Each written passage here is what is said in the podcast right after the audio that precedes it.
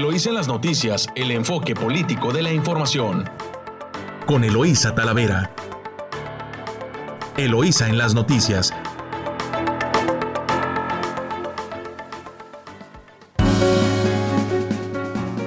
Muy buenos días. Muy buenos días. Les hoy ya es viernes 30 de julio. Ya nos a un día de que se termine el mes. Les saluda Eloísa Talavera transmitiendo desde nuestro estudio a través de su emisora favorita 92.9 Amor Mío y La Chula en San Quintín en el 98.3 de frecuencia modulada. Buenos días, usted que seguramente va rumbo a su trabajo y por ahí nos escucha, pues si ya está en él, pues ya es es viernes y para todos aquellos que reciben quincena, pues también viernes de quincena, así que pues en qué se la van a gastar. Eh, Saludos a quienes nos escuchan eh, a lo largo de, la costa del Pacífico en Tijuana. Saludos a, Rosarito, a San Quintín y por supuesto aquí en Ensenada. Muy buenos días a todos. Pues llegamos con un viernes con bastante información en todos los ámbitos, así que empezamos con la información de los principales diarios nacionales y de su diario Reforma. En 2020, pues mueren 201 mil personas y aprieta la tercera ola. De su diario El Universal, adeudos fiscales se disparan, llegan a 1.3 billones. De su diario La Jornada, amnistía a torturados, ancianos y sin condena, exige Andrés Manuel López Obrador. De su diario Milenio, Morena, con o sin consulta, la Comisión de la Verdad va Excelsior. 12 millones de hogares reciben apoyos sociales, así lo arroja la encuesta nacional de ingresos y gastos de INEGI. De El Financiero, repuntan ingresos públicos pese a la pandemia. Y es que en la recuperación, en la recuperación económica, pues se acerca a niveles pre-COVID, así lo dice Hacienda. De su diario El Economista, crecen ingresos presupuestarios 7.3% en el primer semestre del año. El gasto subió 4.1%. De la razón, el outsourcing va a extra y doblan a Mier para que transmite los desafueros. Pues así en la Cámara de Diputados, el outsourcing va a un periodo extraordinario y doblan al, al líder de la bancada de Morena para que tramite desafueros de su diario 24 horas, COVID y suicidios incrementan el luto. Pues mire, el tema del COVID prácticamente se lleva en todas las planas, en, los periódicos, es un tema que está pegando y, discutiremos pues por qué eh, en, más adelante. Y en diarios locales tenemos en, en su diario El Vigía, la primera plana es Avanzan proyecto en tramo de la muerte. Eh, personal de diversas dependencias municipales colabora con la Secretaría de Comunicaciones y Transportes en los últimos detalles, así como en la elaboración del plan vial para atender el tema del tráfico. También de primera plana de su diario El Vigía, podría ser Ensenada el epicentro de la tercera ola COVID pues eh, delicado el tema, pero pues así está si no nos cuidamos. Y de su diario El Mexicano, instan a no combinar fármacos. Llegará Baja California a los 2 millones de vacunados. Avanza el proceso con 74.17% de la población completamente inmunizada.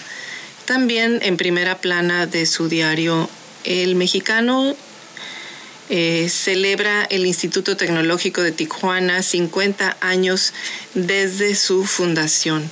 Pues enhorabuena por eh, el, Instituto Tecnológico de Tijuana, que la verdad ha sido pues una institución que ha generado prácticamente y formado más bien a todas las generaciones que han estado eh, pues desarrollando la planta productiva de Tijuana en primero en el sector maquilador y después también ya como en todos los clústeres de innovación y en las empresas, la verdad es que el tecnológico, el Instituto Tecnológico de Tijuana en 50 años pues ha formado las generaciones de ingenieros que están en la planta productiva de Tijuana, que es una zona muy importante, y pues también de todo el estado.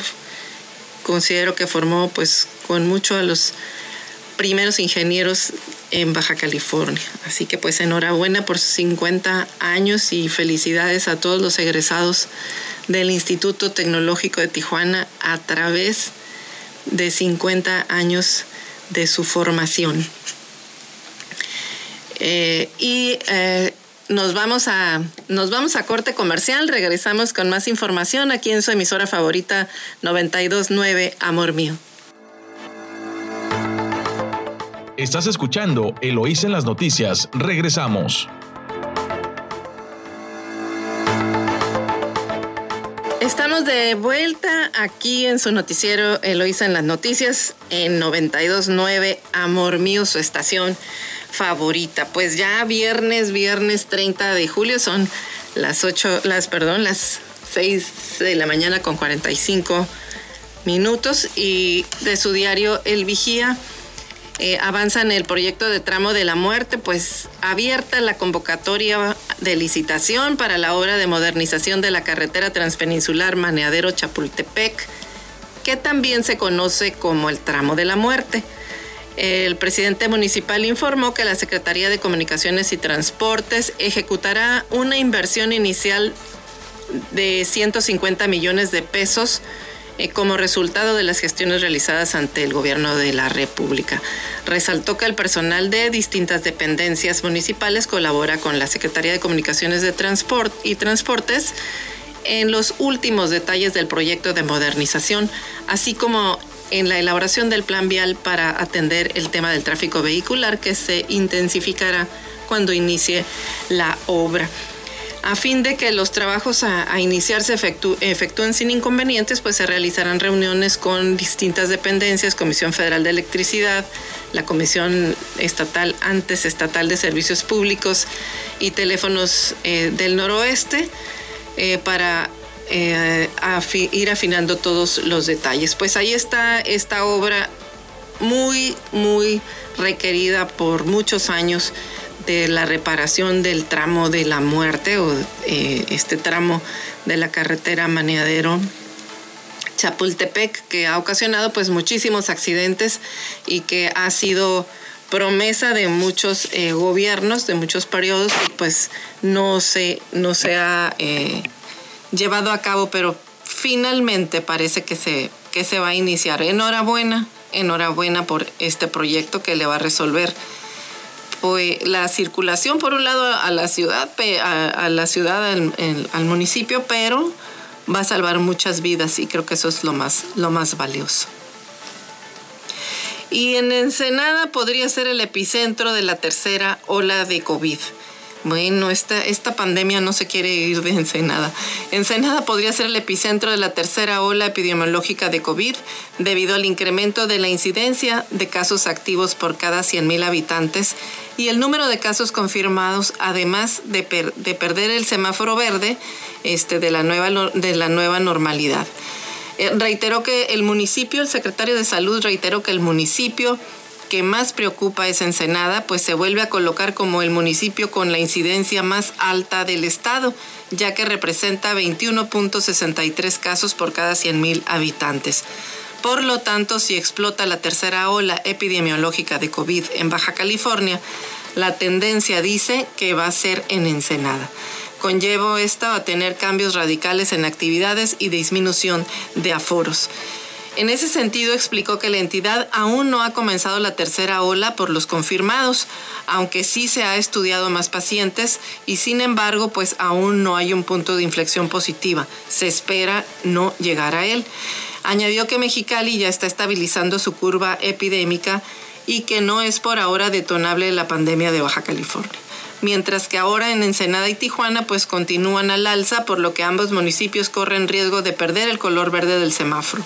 Mexicali de continuar con una tendencia estable y hacia la baja, migrará pronto a color verde. Así que Ensenada y Tijuana por ahora el aumento de casos, aunque sean leves, es preocupante.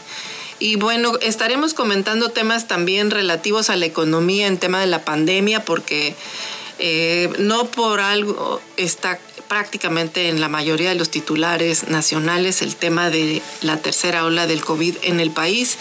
No está haciendo la excepción Baja California. Sí preocupa mucho el tema de Ensenada, que se empiecen a relajar demasiado las medidas sanitarias y el repunte que se ha tenido en la economía, como lo estaremos comentando más adelante, pues ha sido en gran parte por, la, por el desarrollo de la actividad del comercio local, sobre todo de los servicios, eh, y no tanto por el tema de la industria. Entonces, este tema del COVID y de, que detone la tercera ola en Baja California, pues sí va a venir a darle al traste a la economía, al único motor que ha estado impulsando el desarrollo económico en el país, no es la excepción en Baja California, que es el, el desarrollo de actividades de comercio local, de servicios, servicios y comercio. Entonces, pues a cuidarse, porque si no, pues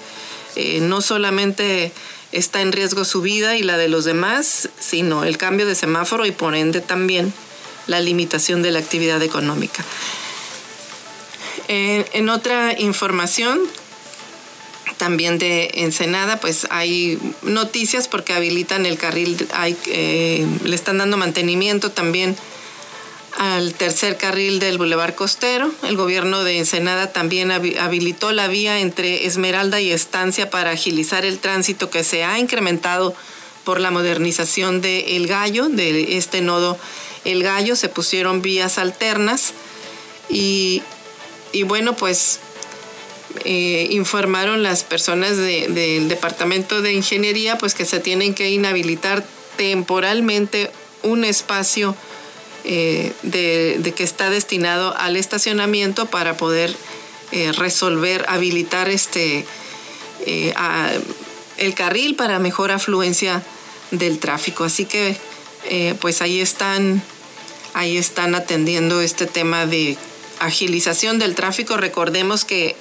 con la demolición del nodo del Gallo y el puente El Gallo, ahí en, en la carretera transpeninsular, pues se, habilitaron eh, vías alternas para darle salida al aforo de 32 mil vehículos diarios que tiene esa zona. Y bueno, pues ahorita están habilitando un tercer carril eh, del costero, del Boulevard Costero, para eh, van a quitar un carril de, de, estacionamiento para agilizar el tráfico, lo cual es, es una buena noticia para quienes tienen que transitar por ahí por necesidad eh, en, este, mientras está la construcción, que nos dijeron que iba a ser aproximadamente de seis meses de la construcción del nuevo puente y el nodo vial que, de esa zona de El Gallo. En otra información, también de su diario El Vigía, eh, eh, buscan los comerciantes locales formar un mercado público y hay un grupo hay un grupo denominado eh, La Bella Cenicienta de Ensenada que solicitaron al gobierno municipal pues un predio para la instalación de un mercado público, entre otras peticiones. Y ahí pues ya estará el gobierno municipal haciendo llegar, recibiendo más bien esta petición, esta petición de estos locatarios, de estos comerciantes que buscan un comercio público, un mercado público.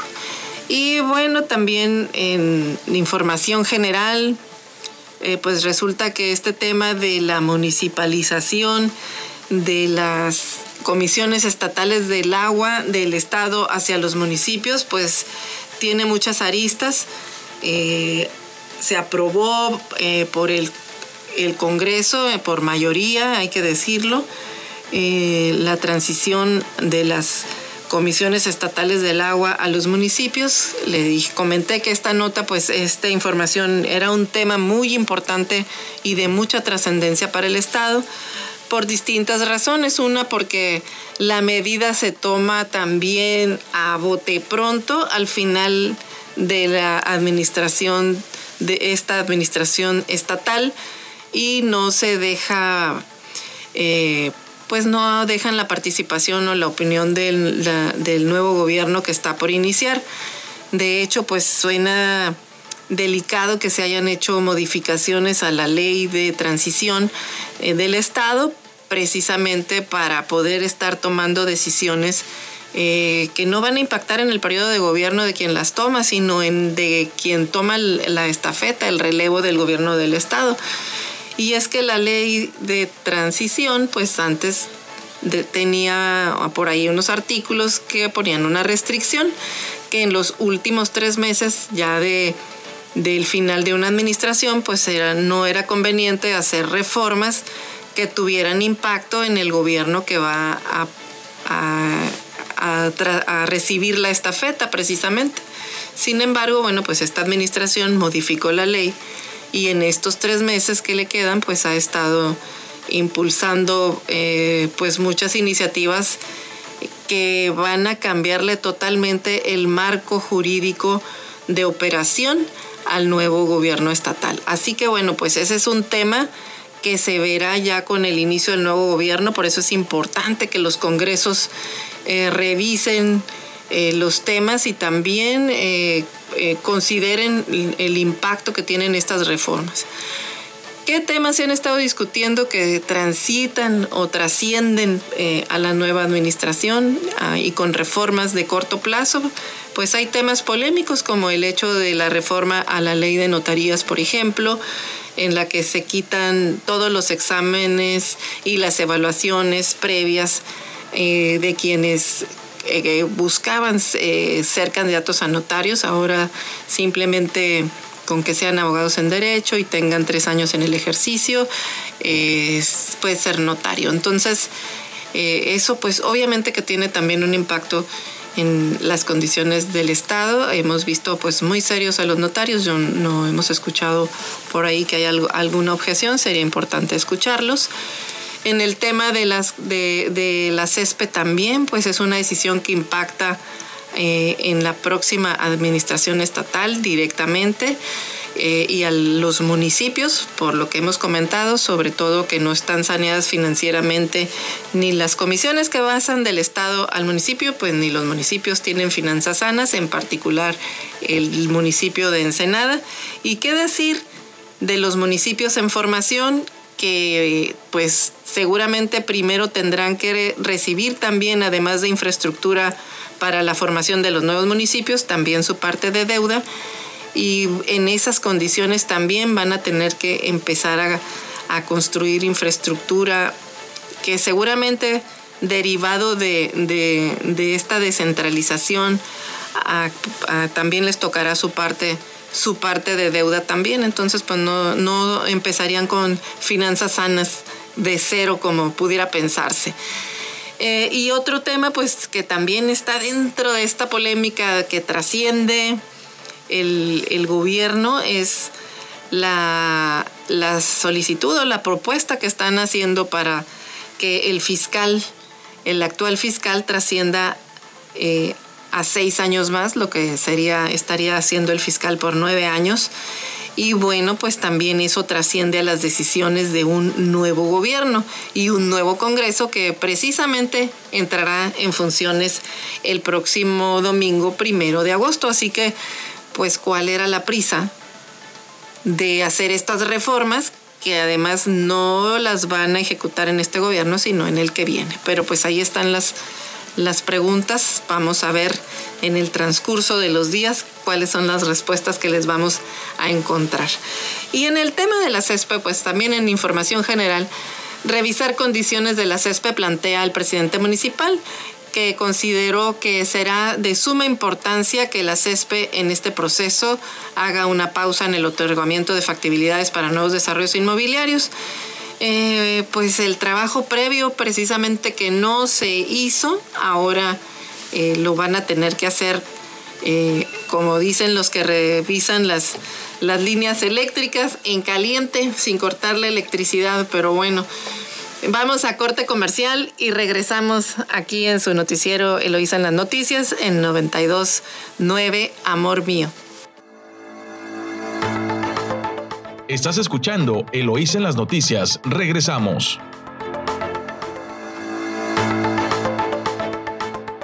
Estamos de regreso aquí en su noticiero Eloísa en las noticias, en su emisora favorita 929. Amor mío, los... Eh, y bueno, pues en este tema de, con de césped, que es un tema pues muy importante, tan importante que pues tiene varias, varias, varias notas. Y bueno, le comentaba que el presidente municipal eh, está planteando revisar en mesas, en mesas técnicas eh, la situación de en qué situación recibe más bien a, esta institución, a la CESPE, al municipio, para y, apenas van a revisar eh, en términos financieros de recursos humanos y materiales la situación que guarda la paraestatal eh, no conocen estrictamente cuál es la deuda actual, ni las condiciones contractuales, ni, ni los aspectos legales que va a revisar, que enfrenta la, la, la institución y, y, bueno, pues la tienen que recibir. El presidente municipal también enfatizó que todo debe ser analizado y aprobado por el Cabildo a fin de dar cumplimiento a lo que establece el 115 en la prestación de servicios de agua, saneamiento y alcantarillado.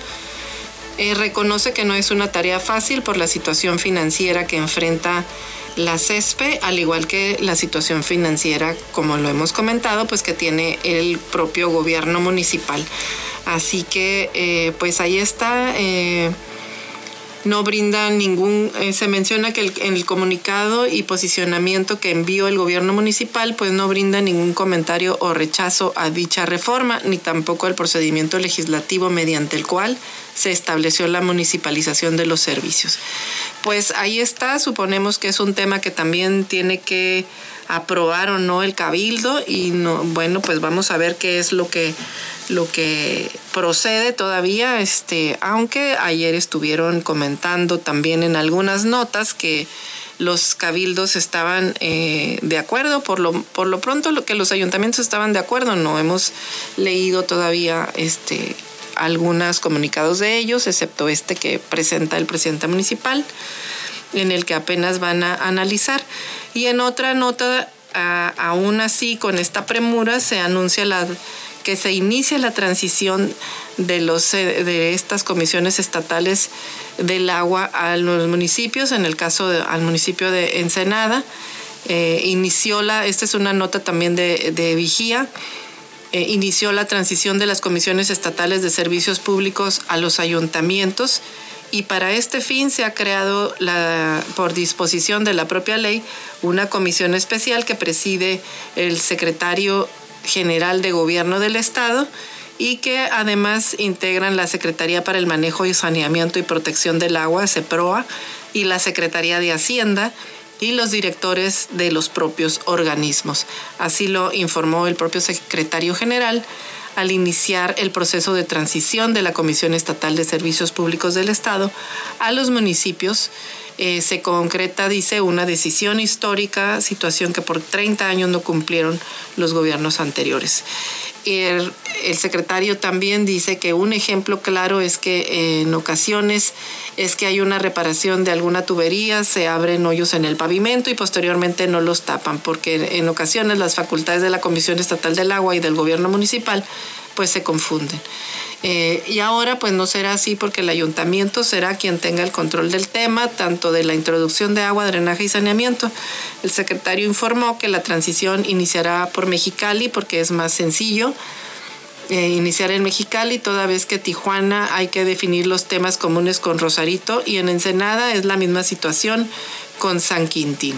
Pues así, así le, comentaba también, pues que seguramente como las deudas del municipio se tienen que compartir con el nuevo municipio, pues seguramente será el caso de la CESPE que eh, brinda también ah, o brinda, brinda también los servicios de agua y drenaje pues al nuevo municipio. De hecho ya lo hace en la infraestructura que actualmente está instalada.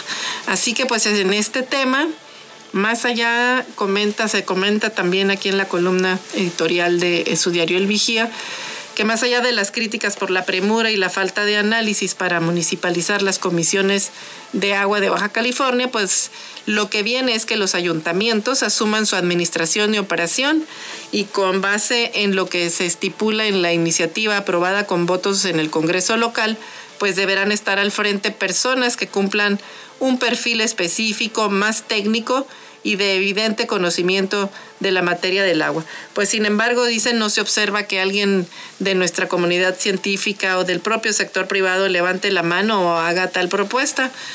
Todavía ven temprano el relevo de quien sustituirá al, al actual titular de la CESPE, pero lo que sí deben evitar los integrantes del cabildo, que serán los responsables de designar al nuevo titular, pues es no caer en la tentación de designar a un incondicional o un compañero de partido, quien luego sueñe en ser candidato a un cargo de elección popular.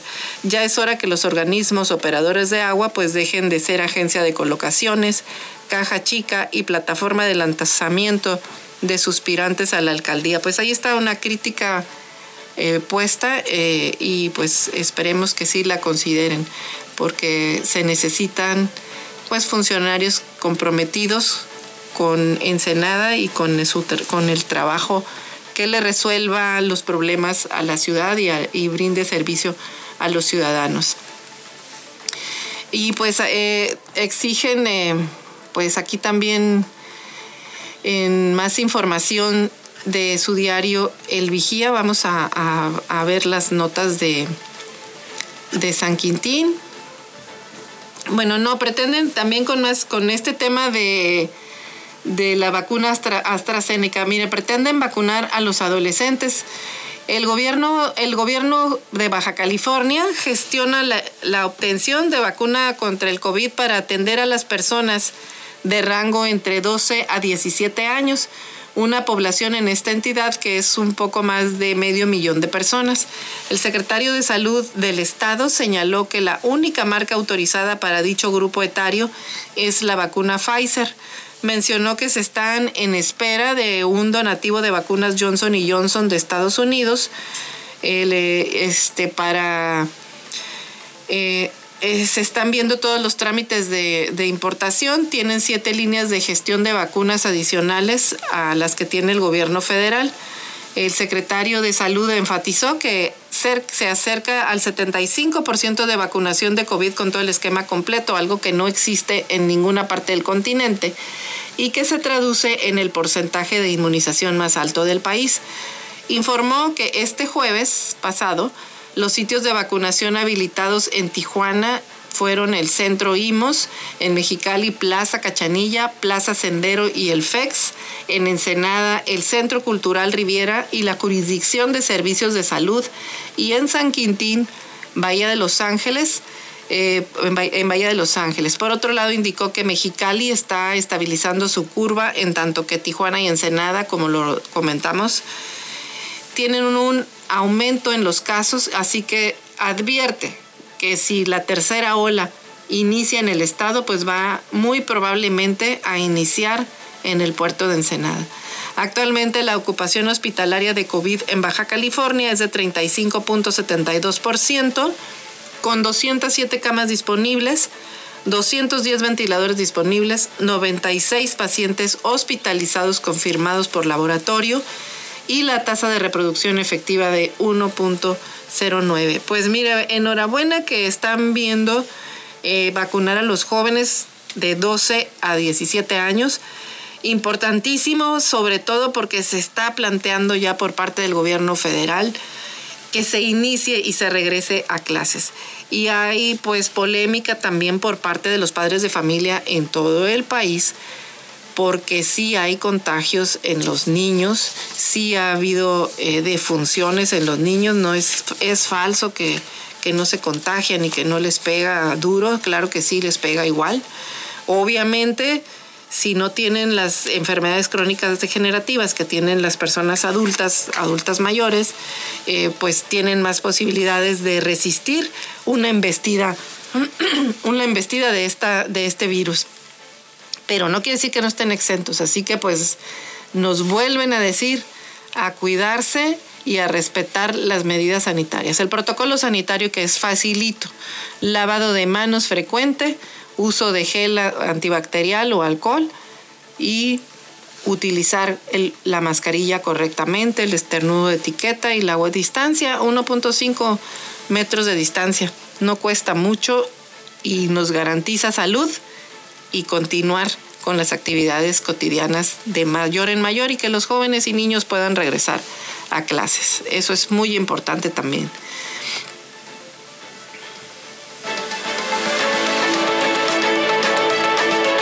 Y en más información buscan frenar abusos en Baja California por el tema de, del outsourcing.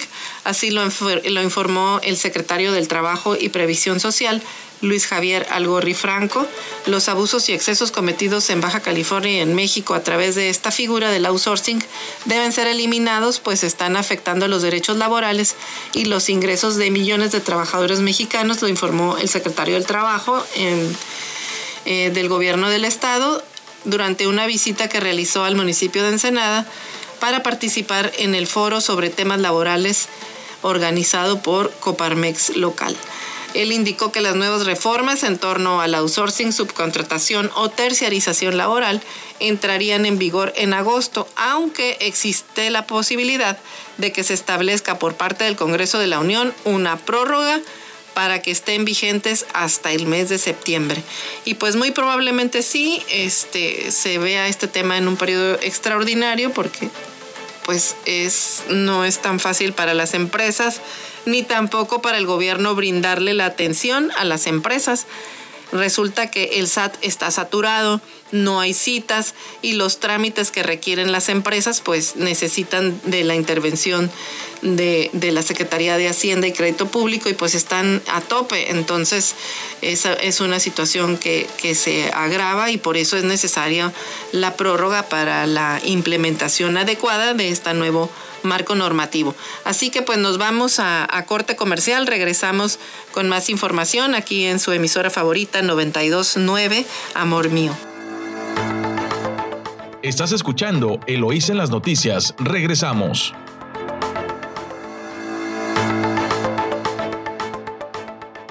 Estamos de vuelta aquí en, en su noticiero Eloísa en las noticias. Recuerde que nos puede seguir en eh, lo hice en las noticias.com a través también de nuestro nuestra cuenta de WhatsApp 646-288-6104.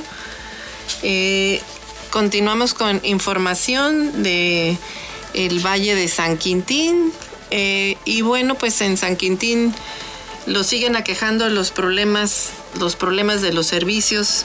Se sale de control la quema de basuras como usualmente lo hace una residenta de San Quintín, pues decidió deshacerse de sus residuos domésticos a través del fuego, pero la llama creció y consumió el cerco de su casa.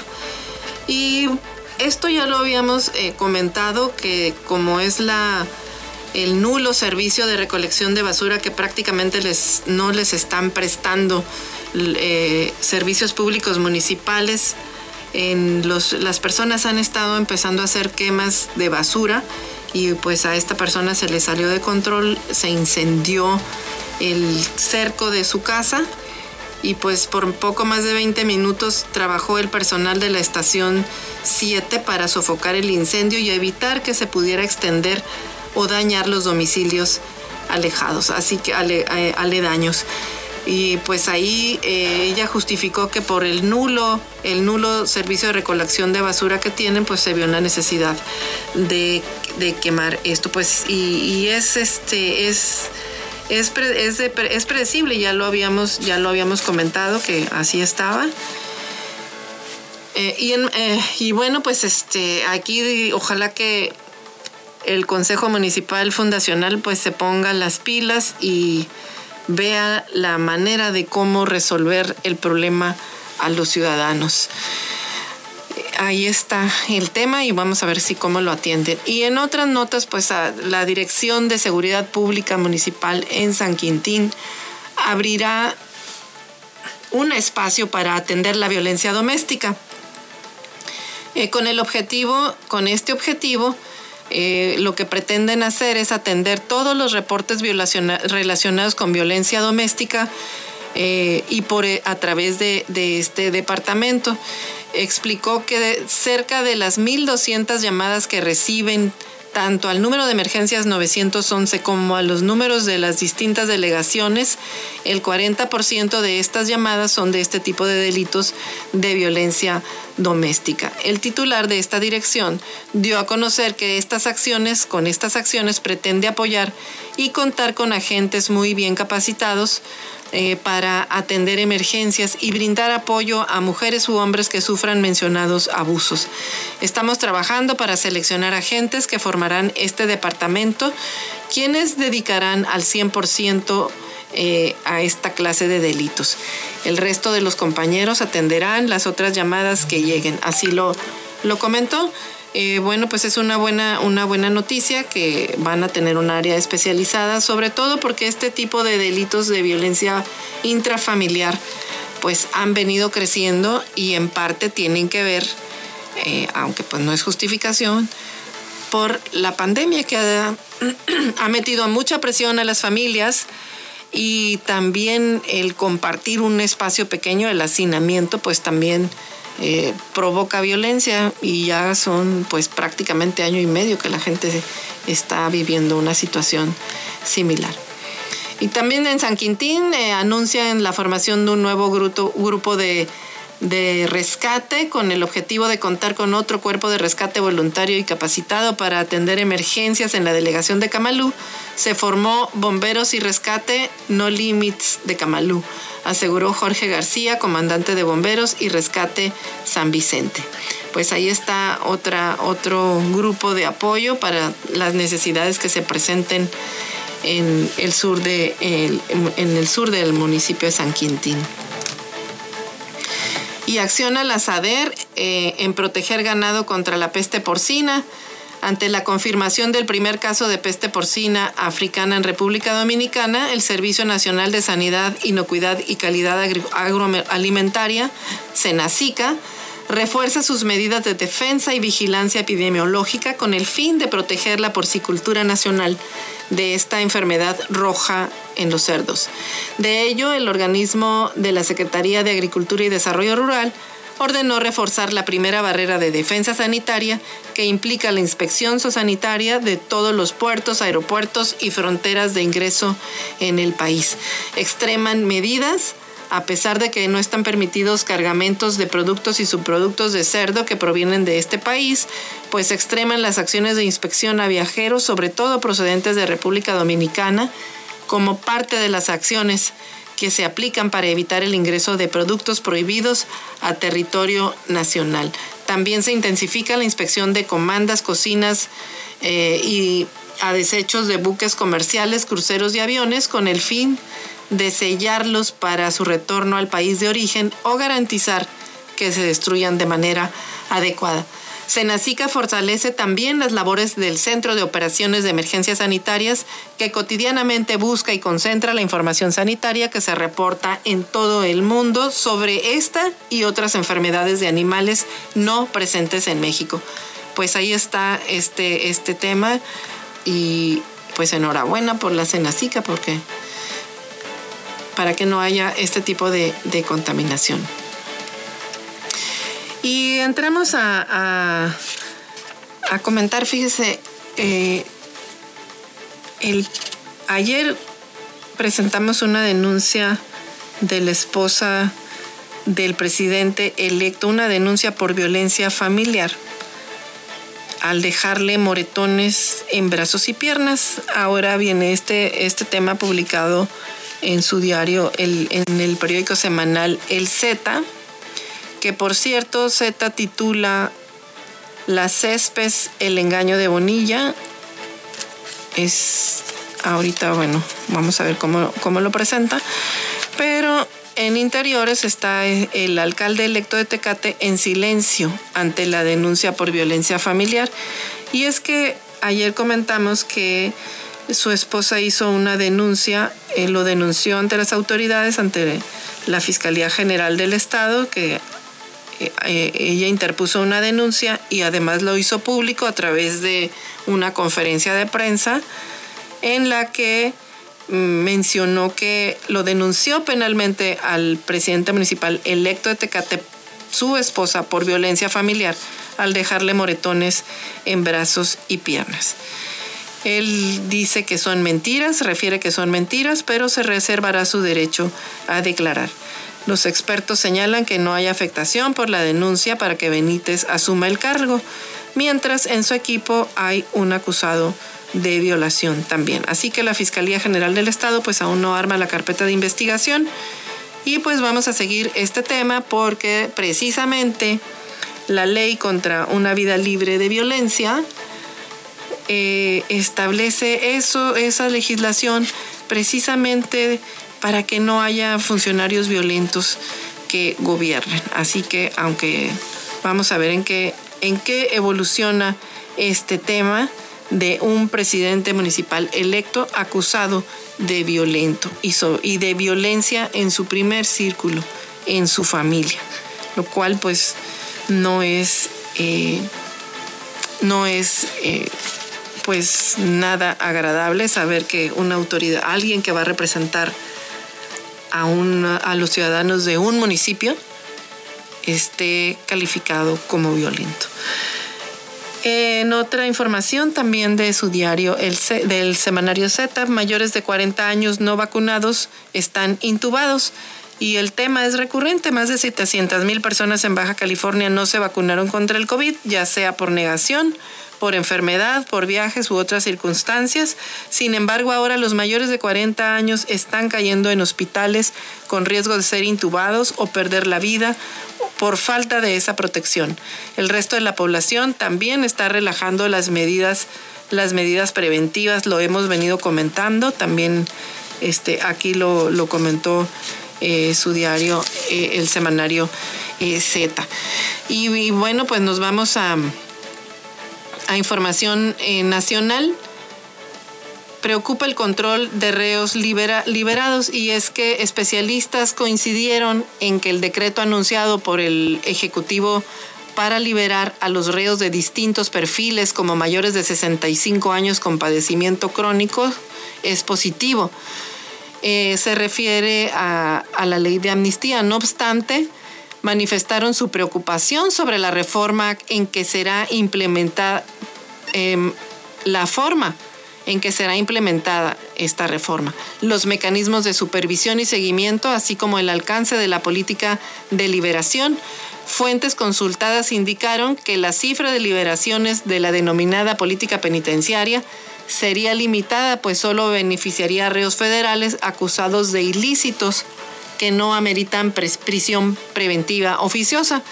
También incorporaría candados similares a los que prevé la ley de amnistía, como que el recluso no sea reincidente ni haya cometido delito haciendo uso de arma de fuego. Vamos a elaborar el decreto la semana próxima para presentarlo y publicarlo lo señaló el presidente de la República en conferencia matutina.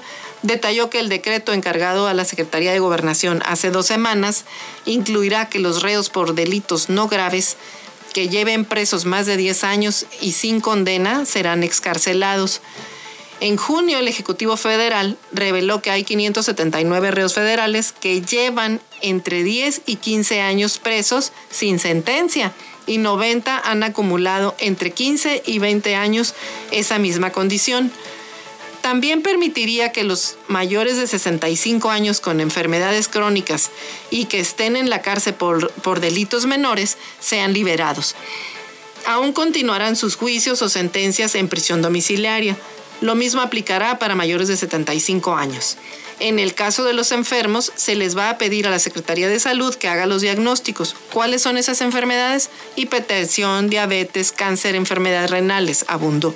Al respecto, Saskia Niño de Rivera, presidenta de la organización Reinserta, cuestionó, por ejemplo, que la autoridad va a tramitar las solicitudes, eh, eh, perdón, cuestionó por ejemplo, eh, qué autoridad es quien va a tramitar las solicitudes y quién va a supervisar la, prisión domiciliaria de las personas beneficiarias. El que, el qué ya lo entendimos, lo dijo la presidente. La bronca es el cómo. A mí lo que me preocupa es que un decreto así como que se lleve a cabo y más en los tiempos en que el presidente ha mencionado.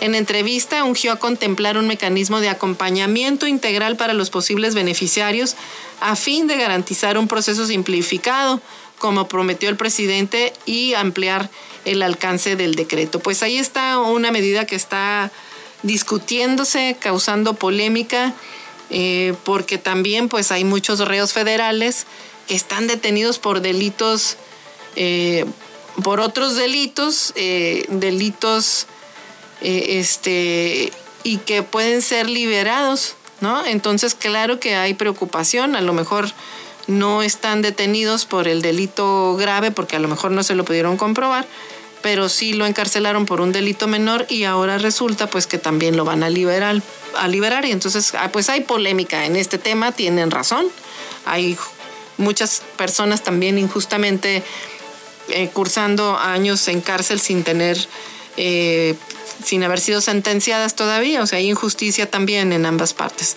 Pues nos vamos a corte comercial, regresamos en unos minutos aquí en 929, Amor Mío. Estás escuchando Eloís en las noticias. Regresamos. Agradecemos que nos siga escuchando aquí en su noticiero Eloísa en las noticias. Continuamos con información eh, nacional. Y sí, sigue siendo nota nacional el tema casi en, en todos los diarios. El tema del COVID se lo había comentado. Mueren 201 mil y aprieta la tercera ola. Es, eh, este es el titular que comentaba de su diario Reforma. Y fue la principal causa de muerte en hombres y repunta en este verano la ocupación hospitalaria. En el país registró un promedio de 696 muertes diarias a causa de la pandemia del COVID, lo reveló ayer INEGI eh, con un total de 201.163 muertes, una cifra 35% mayor a la que fue divulgada oficialmente por la Secretaría de Salud. La revelación aparece tras mientras arrecia una tercera ola de contagios del virus y presiona la ocupación hospitalaria en 19 entidades del país. Según INEGI, el COVID, fíjese usted, representó 18.5% del total de los decesos en México durante 2020 y se convirtió en la principal causa de muerte de los hombres en México con 129.329 decesos por encima de la enfermedad del corazón, diabetes, cáncer y homicidios. En el caso de las mujeres, ocupó el tercer lugar con 71.829 decesos. Igualmente, de manera global, en México las enfermedades del corazón ocuparon el primer lugar como causa de muerte y la diabetes el tercer lugar. En ambos casos su crecimiento fue de 70% de casos respecto a 2019. Un crecimiento oculto en medio de la pandemia. Los datos de INEGI confirman el subregistro oficial y aparece en el contexto la tercera ola en la zona metropolitana del Valle de México, quien ya superó el escenario más drástico previsto para el actual repunte. Pues ayer en la metrópoli había 3.987 eh, camas ocupadas, 487 más de las 3.500 que estableció el gobierno de la Ciudad de México como la proyección más alta que alcanzaría este indicador para el mes de agosto, fíjese, lo alcanzó un mes antes. Y pues ahí está el, tema. Eh, según los cambios en el semáforo epidemiológico, la capacidad de camas es uno de los principales indicadores para medir el manejo en esta emergencia sanitaria. En el Estado de México ayer alcanzó el 50% de ocupación hospitalaria, una vez más en cinco meses y a nivel nacional otros estados que registran saturación son Nayarit, Colima, Durango, eh, mientras que Guerrero, Nuevo León, Sinaloa, Hidalgo y Veracruz pues también andan rondando eh, niveles de superiores al 70% de saturación hospitalaria. Pues ahí está, eh, las cepas están creciendo y vienen cada vez más agresivas, así que aquí el tema es no pues no bajen la guardia. No bajar la guardia, no relajar las medidas sanitarias es es un tema recurrente a nivel nacional. Eh, y bueno, en, a nivel este, económico, pues habíamos comentado también eh, que repuntan los, repuntan los ingresos públicos pese a la pandemia. Y esta situación, pues la hemos, eh, ya quisieran muchas empresas decir lo mismo ahorita que durante la pandemia ingresaron sus ingresos. Pero tal parece que la receta mágica pues tiene que ver con la elevación del precio, del precio del petróleo. Este, y fíjese, la recuperación, qué bueno, digo, está bien, nomás que no, no, es, no es porque porque haya sido porque la economía del país esté bien, sino porque subió el precio del petróleo. En plena pandemia, los ingresos del sector público registraron en el primer semestre del año pues un fuerte crecimiento de 7.3% respecto a enero y junio del 2020. Eh, es un, un, mayor avance en cuatro años para un periodo similar. Eh, esto es impulsado pues obviamente provenientes por los recursos del petróleo y de fideicomisos. Los ingresos presupuestarios sumaron 2.931.200 millones de pesos, con lo que superaron lo programado en el periodo, eh, en, el, en el periodo programado. Pues ahí está eh, este, este tema de que sí hubo buenos ingresos para el país, lo cual es bueno, pero este, pues fue no, no, no tanto por, la, por la, el desempeño económico del país, sino porque subió el precio del petróleo. Y nos vamos a, las Olimpiadas. En la encuesta de las Olimpiadas que presenta el diario financiero, califican bien a los atletas y sí hay optimismo, hay eh, interés en los Juegos Olímpicos. La pregunta es, cuánto le interesan los Juegos Olímpicos de Tokio. Y hay un 23% que dice que le interesan mucho, 36% que le interesan algo, 32% poco y 8% pues dicen que, que nada. Y los atletas mexicanos, ¿cómo los calificaría hasta ahora el desempeño de los atletas mexicanos en Tokio? 19% dice que muy bien y 54% dicen que bien. Así que pues ven bien en el país a nuestros atletas en competencia. El 14% ni bien ni mal eh, y el 8% mal. Muy mal el 1% y no sabe el 4%. Y continúa pues la polémica por los uniformes de softball tirados a la basura. Prevén sanciones, así lo, lo, lo dice el presidente del Comité Olímpico Mexicano, Carlos Padilla eh, y dijeron pues que, van a investigar qué fue lo que, lo que sucedió con estas, eh, pues las, el equipo de softball femenil que pues dejó tirados los uniformes, pero sí se llevó los souvenirs ante el argumento que habían manifestado de sobre equipaje, pues decidieron dejar los uniformes, hágame usted, ¿cómo la ve usted? Este, con, con este equipo de, pero pues que le va a costar sanción porque van a investigar también pues qué fue, qué fue lo que sucedió.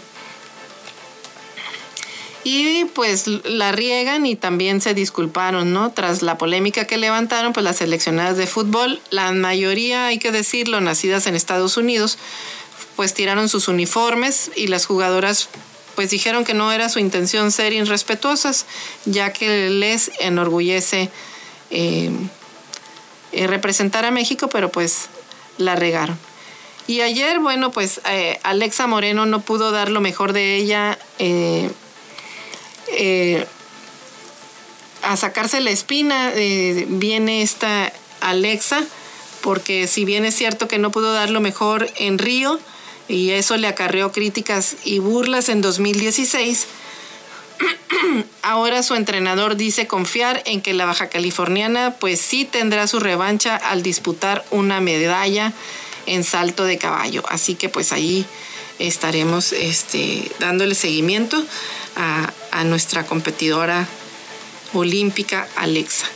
Y la reina olímpica, la atleta que ganó el oro en gimnasia artística, eh, prueba donde Estados Unidos es dominante desde 2004 eh, y Simona Biles fue la anterior campeona, pues la animó desde las gradas ya que no quiso competir para evitar presiones que afecten su salud mental y pues aquí ganó Sunisa Lee y ahora es la nueva atleta eh, campeona, la nueva campeona de, de, gimnasia, una atleta, atleta china. Y bueno, este también el equipo de fútbol, pues eh, en fútbol quedaron. ¿Y ¿Cómo quedaron? ¿Cómo quedaron aquí? El equipo de fútbol también que estuvo, estuvieron jugando. El Tri pasa a la final eh, de la Copa de Oro con dos México y Canadá, Canadá 1. Y pues bueno, vamos a seguir la agenda de los de los juegos, pero hoy nos queremos, eh, le queremos compartir antes de, despedirnos del programa y que pues darle las gracias porque nos ha estado escuchando a lo largo de esta tema, semana desde las seis y media de la mañana y pues también le deseamos que tenga pues excelente fin de semana, que la pase muy bien, eh, que se que cuiden las medidas sanitarias, que no se excedan para que no se enfermen y no contagien a, nadie más y podamos continuar en semáforo verde, sin tercera ola, de esa ola que no nos gusta, la de la pandemia.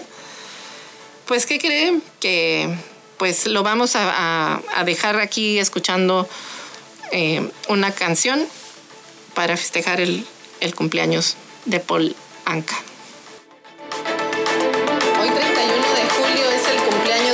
80 de Paul Anka lo festejamos escuchando uno de sus éxitos.